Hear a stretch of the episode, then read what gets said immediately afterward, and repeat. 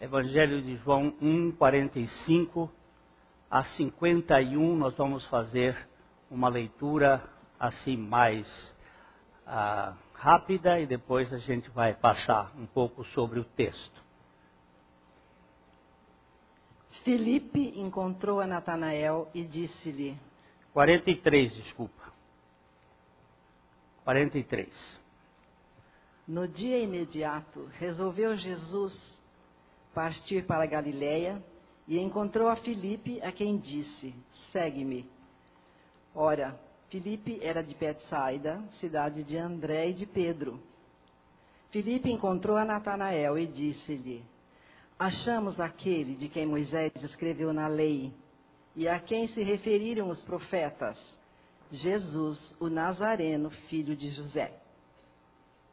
Perguntou-lhe Natanael: de Nazaré pode sair alguma coisa boa? Respondeu-lhe Filipe: Vem e vê. Jesus viu Natanael aproximar-se e disse a seu respeito: Eis um verdadeiro israelita em quem não há dolo. Perguntou-lhe Natanael: De onde me conheces?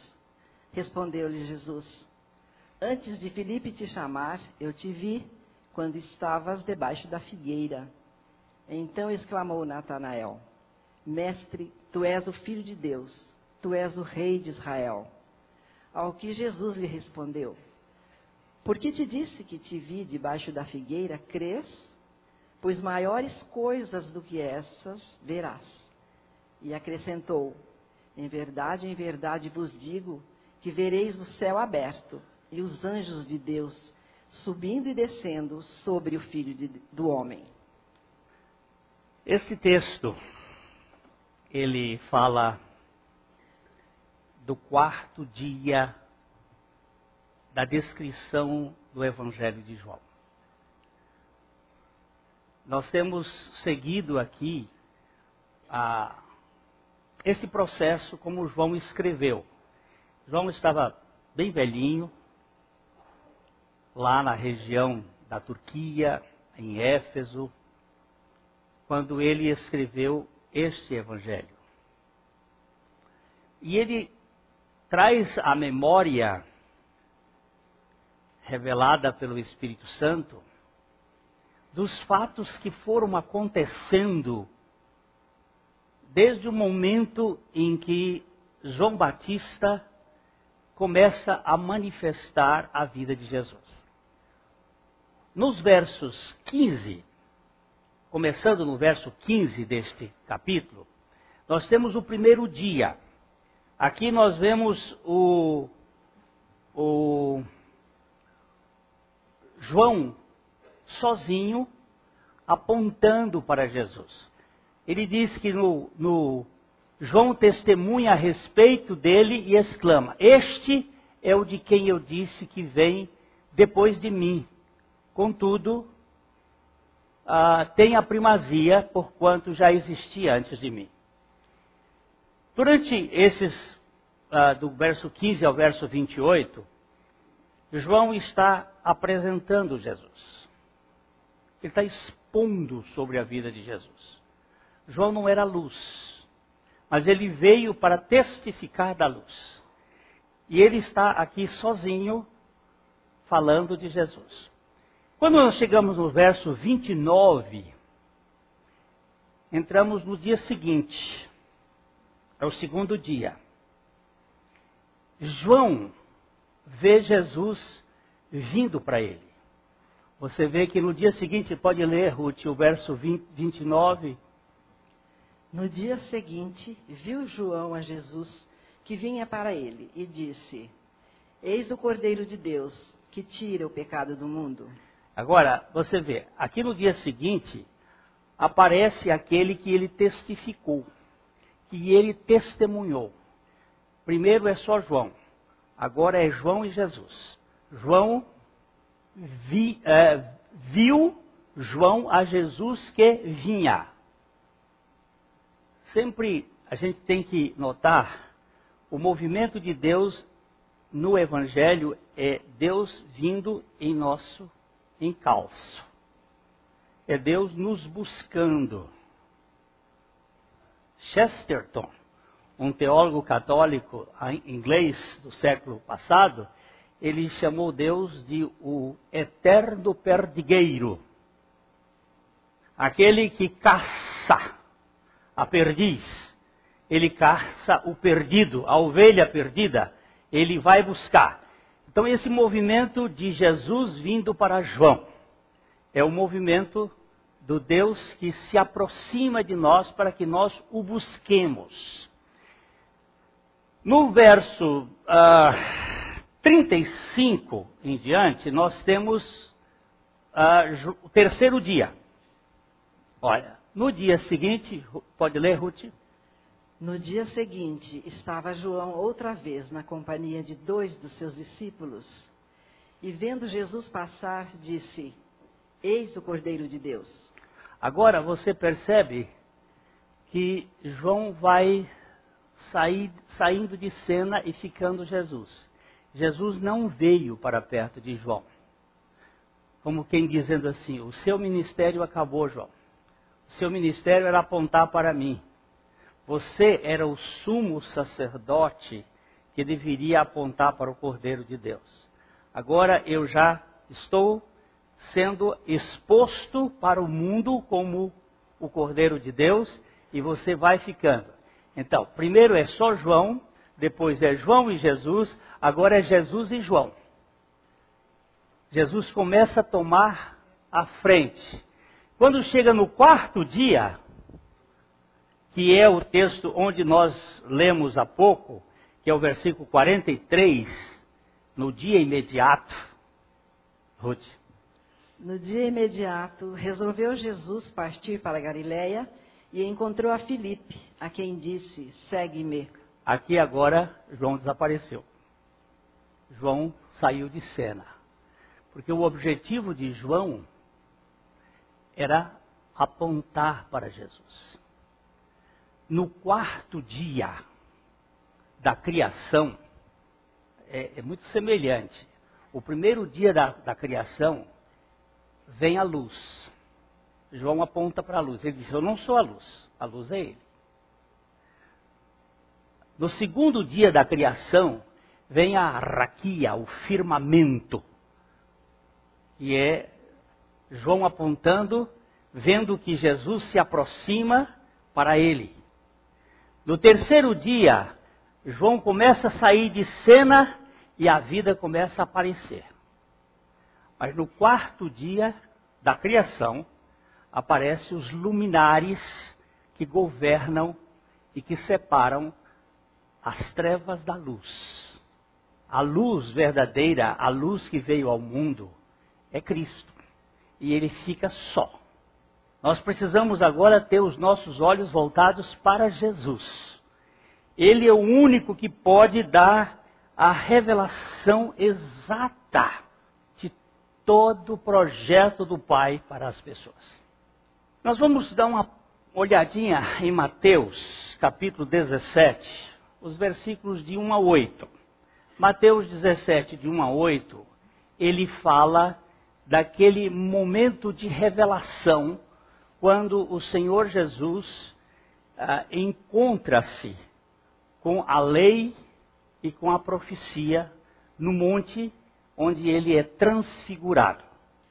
Seis dias depois, Tomou Jesus consigo a Pedro e aos irmãos Tiago e João e os levou em particular a um alto monte. E foi transfigurado diante deles, o seu rosto resplandecia como o sol, e as suas vestes tornaram-se brancas como a luz. E eis que lhes apareceram Moisés e Elias, falando com ele. Então disse Pedro a Jesus: Senhor, Bom é estarmos aqui. Se queres, farei aqui três tendas. Uma será tua, outra para Moisés, outra para Elias. Falava ele ainda quando uma nuvem luminosa os envolveu. E eis vindo da nuvem uma voz que dizia: Este é o meu filho amado, em quem me comprazo. A ele ouvi. Ouvindo-a, os discípulos caíram de bruços, tomados de grande medo. Aproximando-se deles, tocou-lhes Jesus, dizendo: Erguei-vos e não temais. Então eles, levantando os olhos, a ninguém viram, senão Jesus. Os detalhes da Bíblia são muito interessantes. É, esses seis dias depois aqui de Mateus, é, seis dias depois que Pedro havia dito que Jesus era o Cristo, o Filho do Deus vivo. E que Jesus havia dito: Olha, Pedro, é, isso foi meu pai que revelou a você, não foi você que descobriu. Eu também te digo que tu és um pedregulho, e sobre esta rocha que você acaba de afirmar, o Cristo, eu edificarei a minha igreja, e as portas do Hades, as portas do inferno, não prevalecerão contra ela. Seis dias depois, Jesus pegou três dos seus discípulos mais próximos e foi ao monte. E lá no monte houve um momento de êxtase e de manifestação da Trindade. Aqui nós vemos Jesus, o Pai falando, e esta iluminação que pode ser muito bem vista também como um raio do Espírito, a Trindade presente, é, é, você vai vendo que ele foi uma transfiguração e o rosto dele resplandecia como o sol. Preste atenção para a descrição de Mateus, dá este detalhe: o seu rosto resplandecia como o sol. Porque Jesus, ele é visto no livro de Malaquias como o sol da justiça.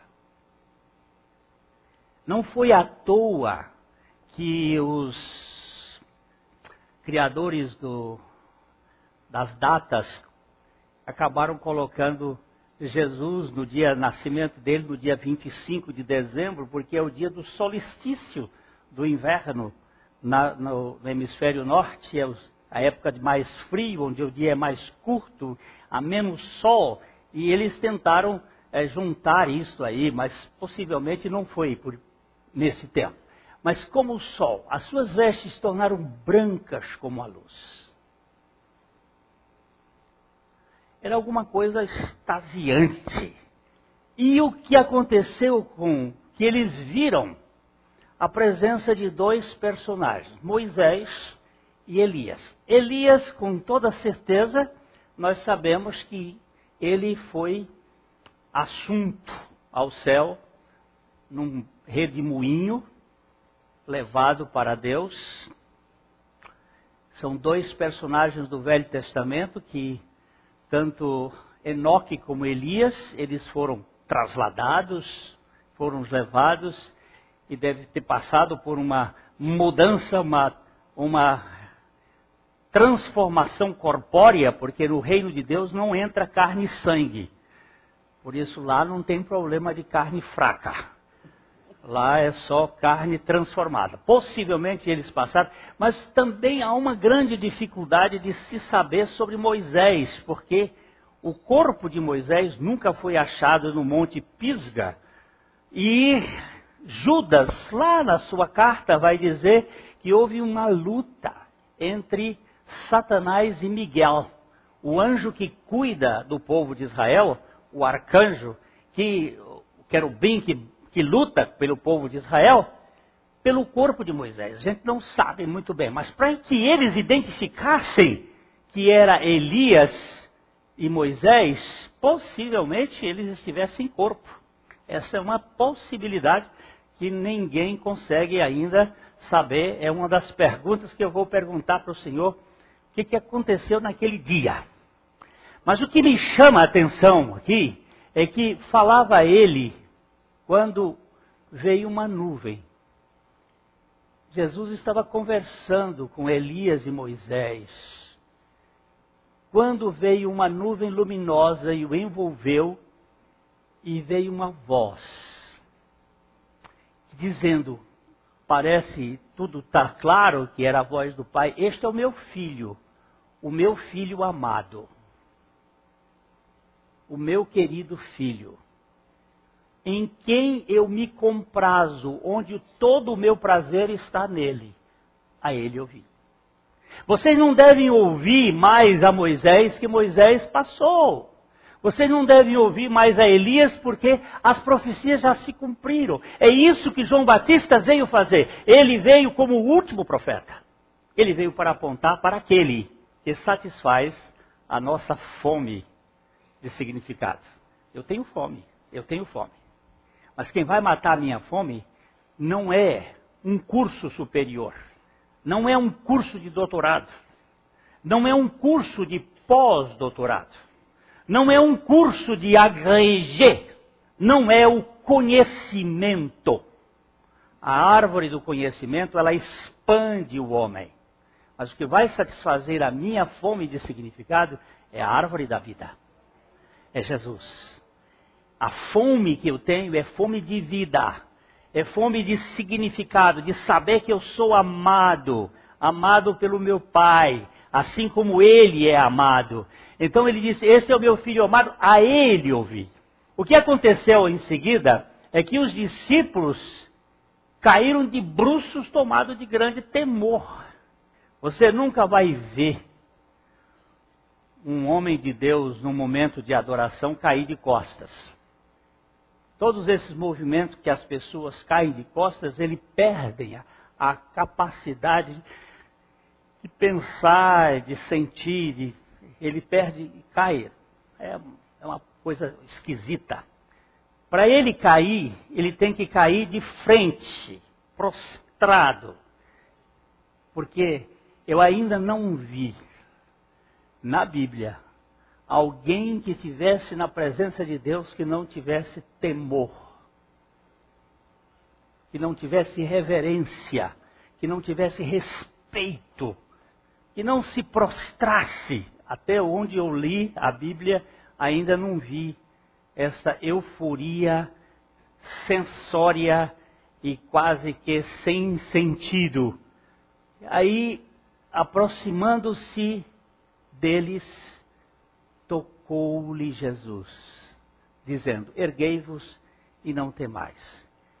Então eles levantaram os olhos e a ninguém viram senão Jesus. Cadê os outros dois companheiros? Agora você tem que ter os olhos em Jesus. É isso que acontece no quarto dia. Primeiro dia, João. Segundo dia, João e Jesus.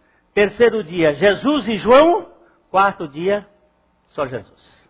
E o que que Jesus faz? Agora nós vamos voltar para o capítulo 1 de João, para o versículo 43 43, 44. Vamos ver aqui, o 43 e 44. No dia imediato, resolveu Jesus partir para a Galiléia e encontrou a Filipe, a quem disse: Segue-me. Ah, agora ele está só. João já tinha dado o recado para os discípulos dele. Ó, oh, falou para a turma dele. João tinha vários discípulos. Ele disse: Eu não sou Cristo. E aí começa a apontar. E aí Jesus encontra outro discípulo de João, Filipe. Olha. Que, peraí, peraí, peraí, deixa eu só, só voltar, não vamos andar rapidinho, não. É, no dia imediato, Jesus partiu para Galileia. Galileia. Vamos pegar aqui o mapa, por favor, André. O mapa. Aqui nós temos uma, uma ideia. Ó, isso aqui é a Judéia. Aqui é Pereia. Aqui é Decápolis. Aqui é o, aqui é o Jordão. Ó. O Jordão nasce lá em cima e vem aqui, passa pelo o mar da Galileia, o mar de Tiberíades, o lago aqui de Nazaré, desce aqui e vai cair no Mar Morto. Este, esse Rio Jordão, ele é uma figura da vida cristã ele nasce no Monte Hermon, que está aqui em cima, aqui acima. O Monte Hermon tem mil, quase três mil metros de altitude, dois mil oitocentos e tantos. E ele começa, ele degela e forma aqui, um, aqui, tá aqui tem um laguinho que não está aparecendo, na região do Bânia. Aí ele forma esse laguinho aqui, forma aqui este lago que é onde Jesus realizou grande parte do seu ministério aqui. Cafarnaum, Betsaida, Nazaré, a cidade onde ele nasceu, Caná da Galileia, está aqui. E aqui são cidades de Corazim, está por aqui assim. E esse rio começa a descer, ele sai lá de cima e começa a descer, descer, descer. Esse mar aqui está 380 metros abaixo do nível do mar. Então a vida cristã começa na arrogância do pecado até a morte do Calvário, e onde você morre e acaba. Só que esse Mar Morto é a maior riqueza que existe em Israel. Não existe lugar mais rico de metais e de recursos naturais do que o Mar Morto. Porque é na morte onde grande, a grande verdade nossa de que nós dependemos totalmente da suficiência de Deus. Mas Jesus foi batizado por aqui assim, aqui na Pereia, aqui do lado da Transjordânia. Jordão é aqui. Aqui é Cisjordânia, aqui é Transjordânia. Aqui estão as sete nações do tempo de Jesus. E aqui estava mais o povo de Israel nessa região aqui e na Galileia dos gentios. A Galileia dos gentios. Jesus encontra-se com João por aqui assim. Tem uma Betânia aqui perto de Jerusalém, tem essa outra Betânia aqui, que é Bet-Bará. É, e ele daqui, ele sai daqui no dia imediato e vai para, para a região de Betsaida. É aqui que diz, diz assim. Vamos, verso 44. Vamos eu só quis mostrar aqui que isso aqui é uma andança de mais ou menos dois dias de viagem. Jesus a pé. Ele não andava de jumento. Ele só andou de jumento entrando em Jerusalém. Ele não andava de camelo, não tem descrição. Ele não camelava, não. Ele andava a pé. É mais ou menos a distância de Londrina a Maringá um pouquinho mais. Ah, o Hélio fez, fez uma, uma, caminhada daqui a Maringá. Em quantas horas, Hélio? 24 horas. Quase morreu. Quase morreu. É, Jesus caminhou isto a pé. Para lá. É que a gente passa aqui por cima, não, não presta atenção dos locais, a gente acha que era do, de, de Londrina daqui do centro da cidade para ali no. Que Cambé? Não, aqui no, no, no Vitorino Silva. É aqui, eu vou a pé. Não, foi caminhando mesmo. Mas ele estava ali só. Ele não tinha ninguém. Ele, ele saiu só. Ele estava ainda no projeto de buscar os seus. Dois dos discípulos dele começaram também a vir que foi André e Felipe, e, André e João. Agora ele sai e vai, só. Veja bem, no dia imediato resolveu Jesus partir para a Galiléia e encontrou a Felipe. Aonde foi que ele foi encontrar Felipe? Em Betsaida, lá em cima. Essa Betsaida e esse Corazim e essa Cafarnaum viram coisa mais espetacular que Jesus realizou de milagres e eles não converteram. Por isso que ele disse: ai de ti, Betsaida, ai de ti, Corazim. Se em Sodoma e Gomorra tivessem realizado as coisas que vocês viram, eles tinham se arrependido. É aqui onde há uma coisa, gente que ouve muito evangelho e não crê, ele vai ter um lugar mais pesado no inferno. Vai ser um julgamento mais duro. Não sei por que isso, porque Jesus disse que haverá mais rigor no dia do julgamento. Então nós vemos aqui Jesus encontrando Filipe, e ele não disse outra coisa, ele disse o quê? Segue-me. Aqui Filipe não tinha opção, porque era a escolha soberana daquele que o chamava. Segue-me. Aquele que pega no arado e olha para trás não é apto para o reino de Deus. O que que Filipe fez imediatamente? Ora, Filipe era de Betsaida, da cidade de André e de Pedro, os dois irmãos. Este André foi o primeiro que, ouvindo João dizer, ele é o Cordeiro de Deus, foi atrás de Jesus e disse: Onde é que o senhor está a, a, hospedado? Foi domingo passado que nós vimos. E logo em seguida, André foi anunciar a Pedro.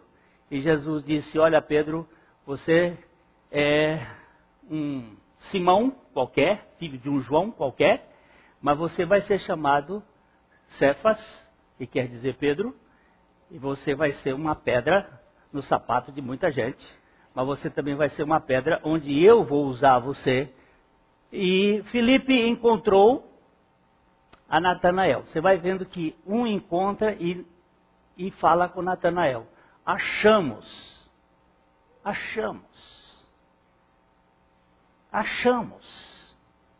Mas era Felipe sozinho. Como achamos? Pedro, André e João já estavam voltando também e eles estavam juntos. É a formação da igreja. É começo da igreja. Porque a igreja, na verdade, ela teve um start no Pentecostes, mas ela começa na Galileia. No relacionamento. Vamos dar uma voltinha para Isaías 9, 1 que é a Galiléia dos gentios, recebendo a luz, e aquela Galiléia que andava em trevas. Ah, Mas para a terra que estava aflita, não continuará a obscuridade. Deus, nos primeiros tempos, tornou desprezível a terra de Zebulon e a terra de Naphtali, mas nos últimos tornará glorioso o caminho do mar além do Jordão, Galiléia dos gentios. Vou voltar ao texto para a gente enxergar alguma coisa. Olha, verso, vamos voltar lá no primeiro versículo, amado do Senhor. Mas para a terra que estava aflita, que estava em aflição, não continuará a obscuridade. Por quê? Porque a luz vai entrar lá a luz vai chegar nessa terra. Que terra é essa? Deus, nos primeiros tempos, tornou desprezível a terra de Zebulon e a terra de Naphtali. Preste atenção. Deus tornou desprezível. Deus soberanamente agindo na história. E a terra de Naphtali, mas nos últimos tempos, os últimos dias começam com Jesus. Nós estamos nos últimos dias. Jesus veio nos últimos tempos. Ali começa a revelação dos últimos dias. É que nós temos que lembrar que um dia para o Senhor é como mil anos, e mil anos como um dia.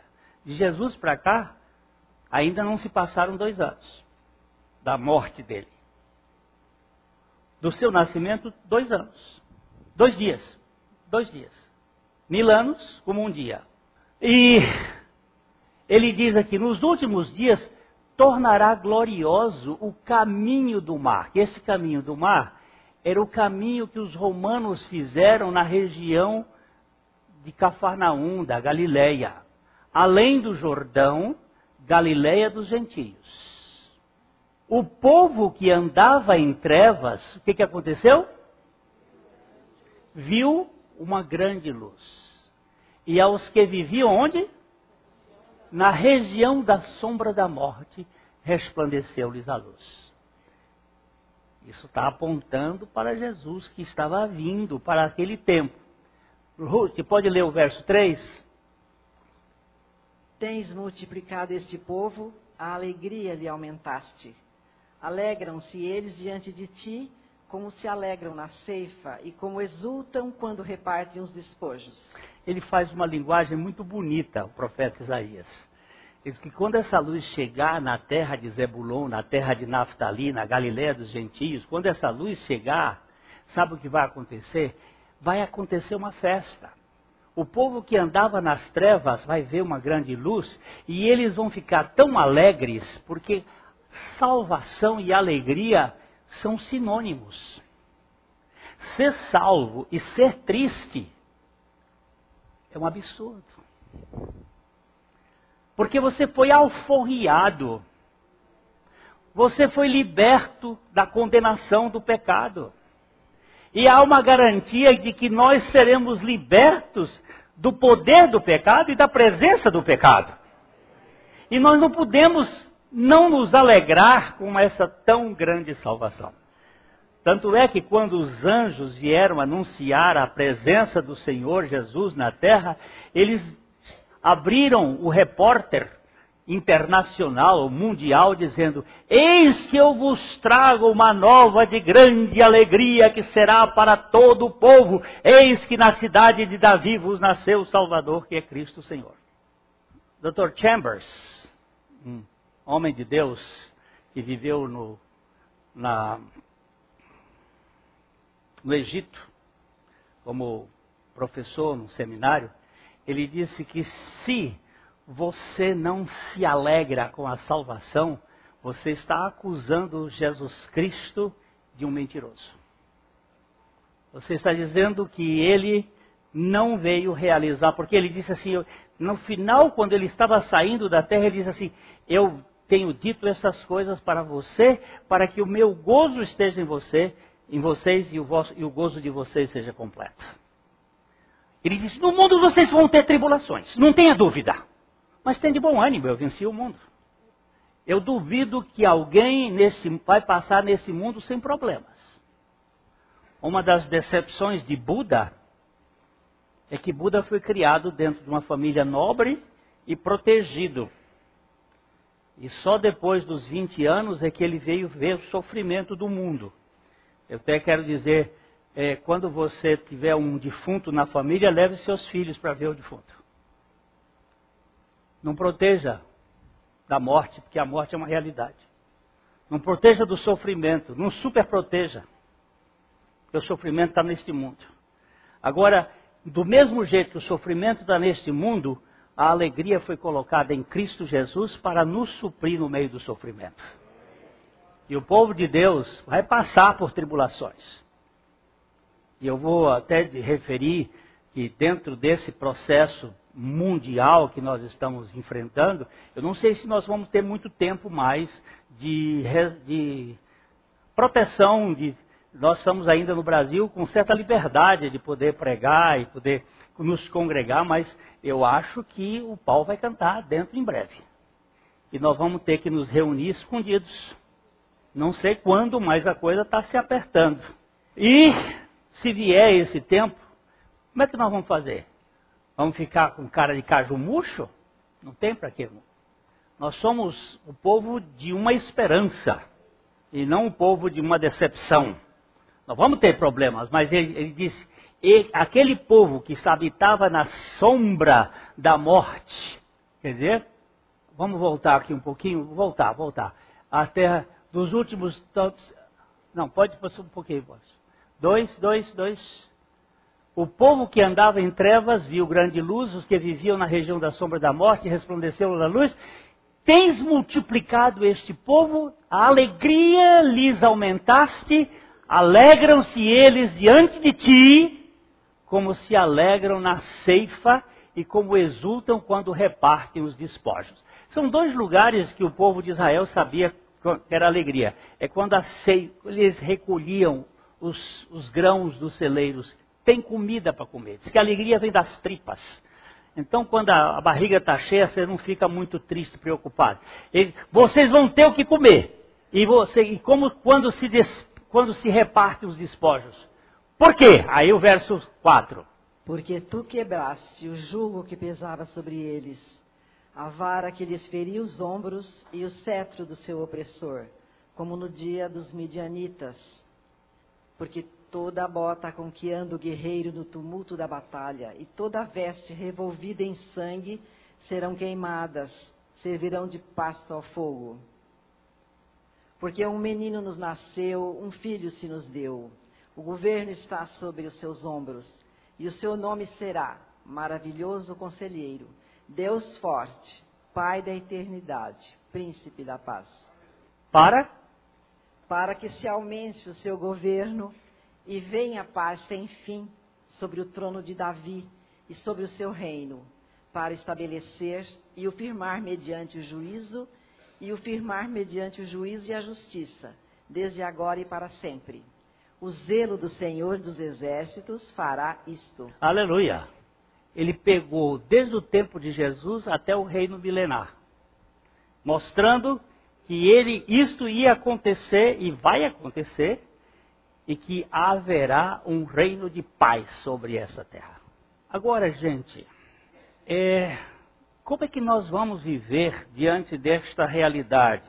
É, entre a vinda do Senhor e o momento em que nós estamos andando aqui com Ele.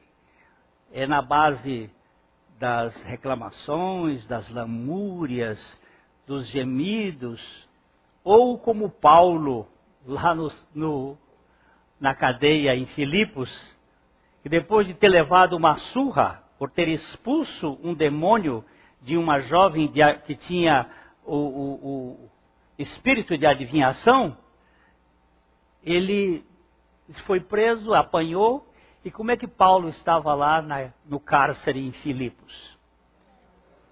Por favor, como é que ele estava lá?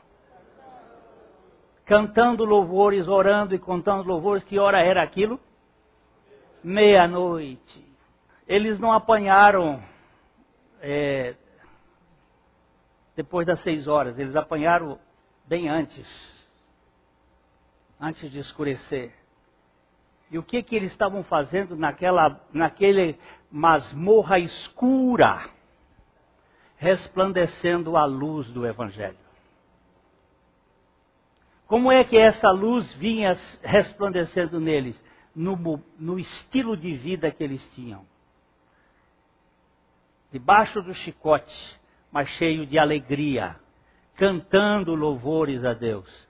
E Deus agindo na história, sacudindo a terra, trazendo um terremoto, abrindo as, as cadeias, soltando os presos, libertando todos os encarcerados.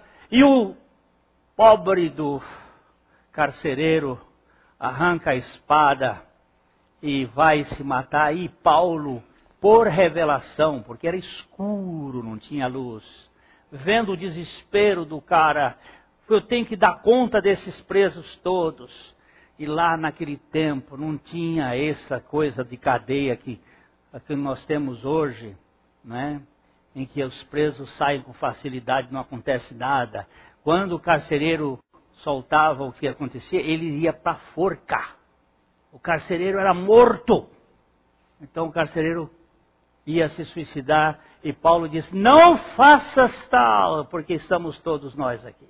Lá em Cidrolândia, alguns anos atrás, houve uma fuga de um grupo de presos, eles arrebentaram é, as grades lá e fugiram. E teve um que não fugiu. E no outro dia, quando o delegado chegou e disse: Rapaz, por que, que você não fugiu? Ele disse: Porque eu sou livre. Como livre? Ele disse: Jesus já me libertou. Eu estou aqui para cumprir o que eu, eu fiz pelos meus crimes. Mas eu sou livre, eu não preciso fugir. Deus já me libertou. E o delegado disse: Olha, diante dessa sua declaração, eu vou abrir a porta e você pode sair eu vou, você agora vai perante o juiz, vai declarar isso, e o juiz até é, deu uma, uma mudança de pena para ele. Hoje esse homem é pastor lá no, no depois do Mato Grosso, qual é aquele outro estado? Rondônia. Rondônia. Ele é um cara bem, bem simples, mas bem que quando você é liberto por Jesus não é cadeia que lhe prende. Mas o que acontece muitas vezes é que o sujeito está solto, mas está preso. Preso por mágoas, preso por rancores, preso por ressentimento, preso, preso dentro de casa, marido e mulher presos, resmunguentos, criando caso um com o outro. Que libertação foi essa que Deus te deu? Qual foi essa libertação? se você não tem esta alegria de Deus na sua vida. Jesus sozinho, ele traz a iluminação. Eu vou só passar rapidinho, eu não gostaria de ficar muito tempo aqui nesse texto, mas vamos voltar aqui para o 1 João, capítulo, capítulo João, 1 de João, os versos 47 e 48. Vamos aqui rapidinho, só para mostrar que é, Filipe falou para Natanael, viu Natanael aproximando-se e disse a respeito. Ah, não, 40, 46, 46. Achamos, é, nós estamos aqui, achamos o Messias, a quem escreveu na lei Moisés. Ele se referia aos profetas. Jesus, o Nazareno, filho de José. E não era filho de José. Mas não importa, ele não tinha a informação certa, porque ele achava que Jesus era filho de José. Ele não era filho de José, era filho de Maria. Alguns textos dizem como se costumava dizer filho de José. Mas o que o Felipe não sabia é que Jesus era a encarnação de Deus no homem. Mas não importa, o que ele estava dizendo era pouco. E a gente não sabe tudo. Mas logo em seguida perguntou Natanael: pode vir alguém, alguma coisa boa de, Na, de Nazaré? É, é, é, qual é o, o lugar mais perigoso aqui de Londrina? Brataque? Brataque? Pode vir alguma coisa de Brataque? Era uma, uma forma mais ou menos assim, que Nazaré era uma cidade rabutalha. Era uma cidade de péssima condição. Não tinha ninguém que tivesse assim uma condição é, havia muita gente, é, era a gentalha dos gentios que tinha tomado conta no tempo de Tibério. Aquilo ali estava muito, foi muito ligado a isto. Aqui, aqui ele diz assim: é, de Nazaré pode sair alguém, alguma coisa boa. Mas Filipe tinha aprendido uma coisa que com Jesus não se discute, não se faz apologética por defesa, se faz apologética por afirmação. Vem ver. A mesma pergunta que Jesus fez, disse aos discípulos: Vinde e vede. Senhor, onde habitas? Vinde e vede. Agora Filipe diz: Vem ver. Aí o verso seguinte ele diz o seguinte: Vamos ver.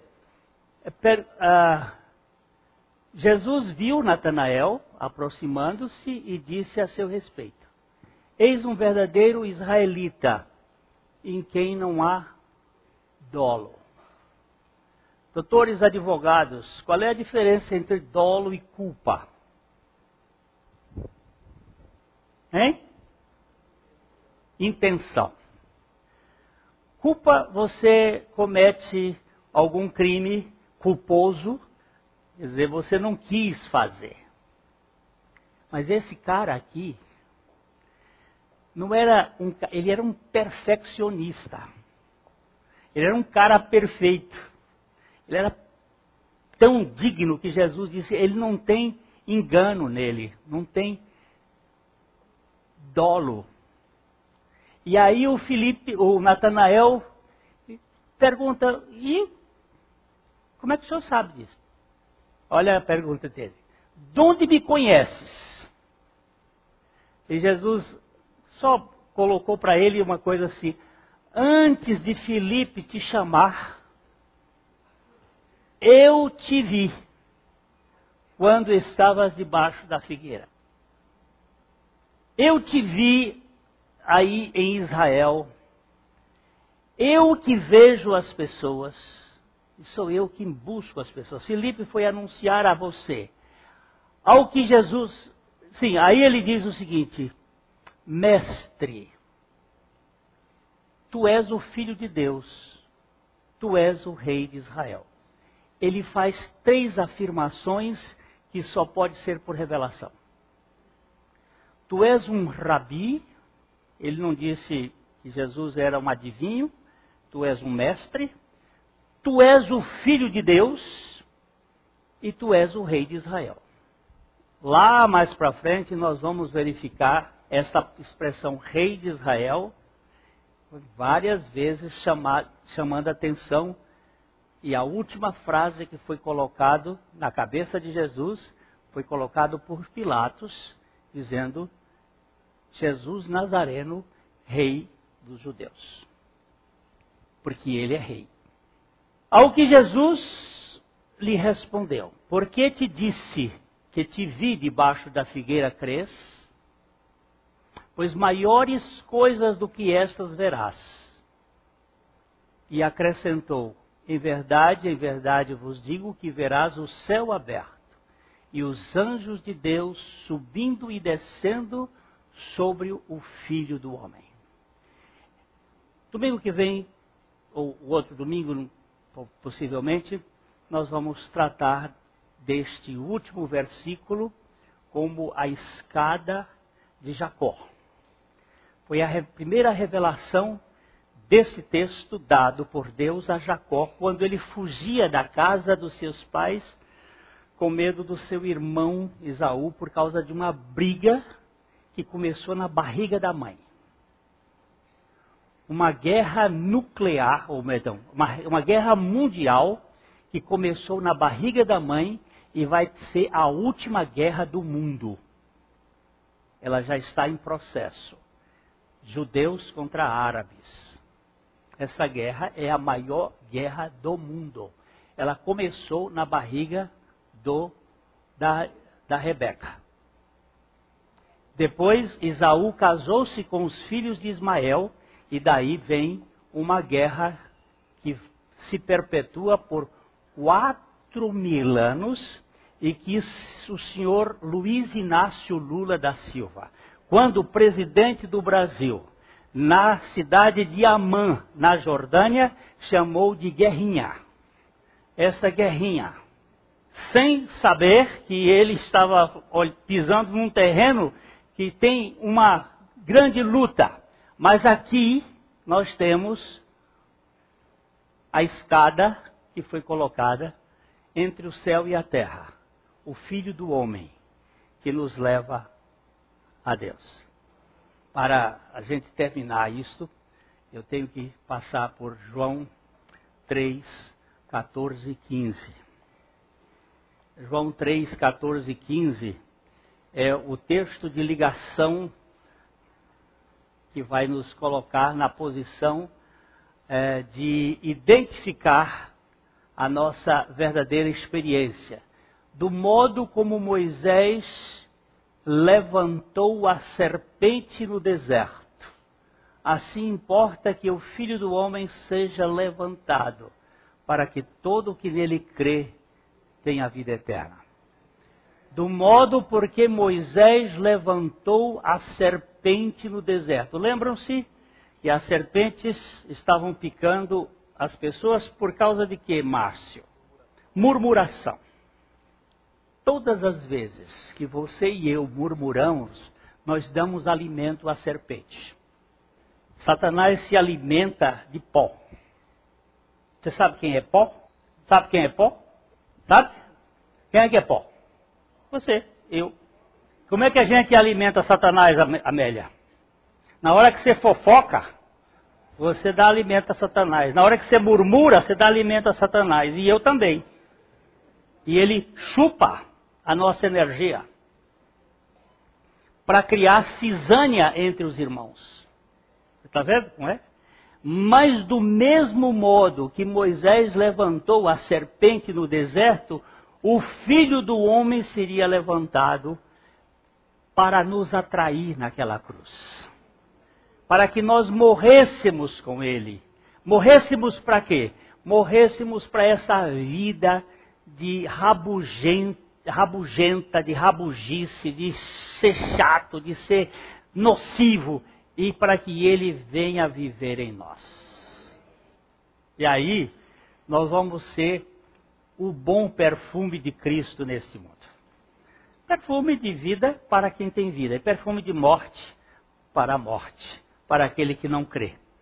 A mensagem que você acabou de ouvir faz parte do Ministério de Comunicação Palavra da Cruz. Temos um grande acervo de estudos bíblicos em áudio e vídeo. Distribuímos também gratuitamente o jornal mensal Palavra da Cruz. Entre em contato conosco pelo fone 0 operadora 43 33 728900 ou pelo e-mail livraria@piblondrina.com.br. Visite-nos pelo site www.livrariapiblondrina.com.br ou acesse www.piblondrina.com.br. Graça e paz.